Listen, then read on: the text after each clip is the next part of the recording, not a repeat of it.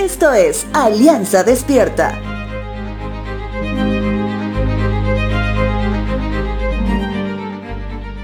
Entre todas las producciones cinematográficas, libros y cuentos para niños dentro de un mundo de ficción, usualmente reciben el siguiente comentario que dice, pídeme lo que quieras que te lo daré.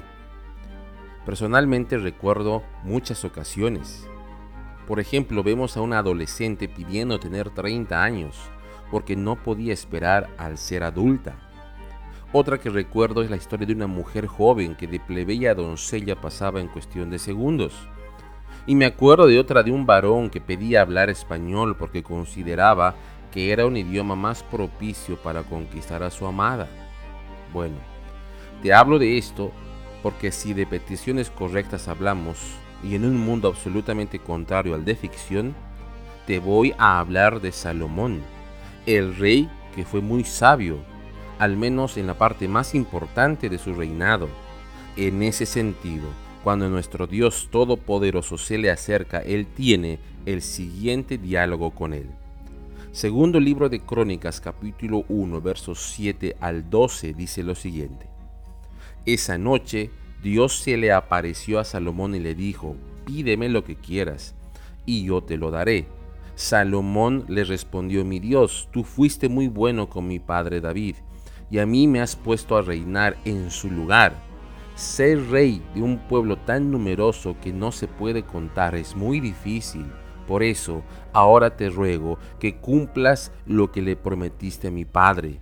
Dame sabiduría e inteligencia para que pueda gobernar a un pueblo tan grande como el tuyo, porque sin tu ayuda nadie es capaz de hacerlo.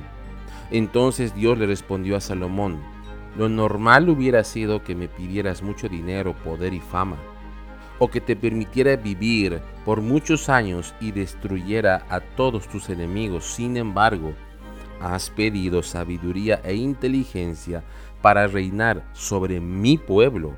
Por eso te concedo tu deseo y además te haré el rey más rico, poderoso y famoso que haya existido.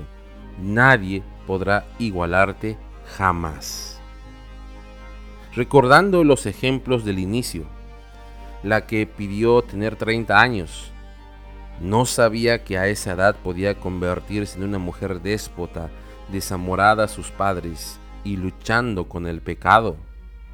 Quien pidió ser una doncella no sabía que tenía hasta la medianoche para volver a lo que ella consideraba una triste realidad. O el varón que pidió poder hablar en español para conquistar a su amada no sabía que por hablar este idioma terminaría en negocios penados con cárcel. En cambio, la petición a la que accede el verdadero Dios Todopoderoso es una que buscaba alinearse al corazón de Él. Una petición que haga a Salomón un varón conforme al corazón de Dios. Sin sabiduría, que solo proviene de Dios, todas nuestras decisiones tendrían un fin terrible. Recuerda, peticiones correctas al único Dios Todopoderoso es el camino que día a día debes transitar. No dejes de pedir y Dios hará maravillas.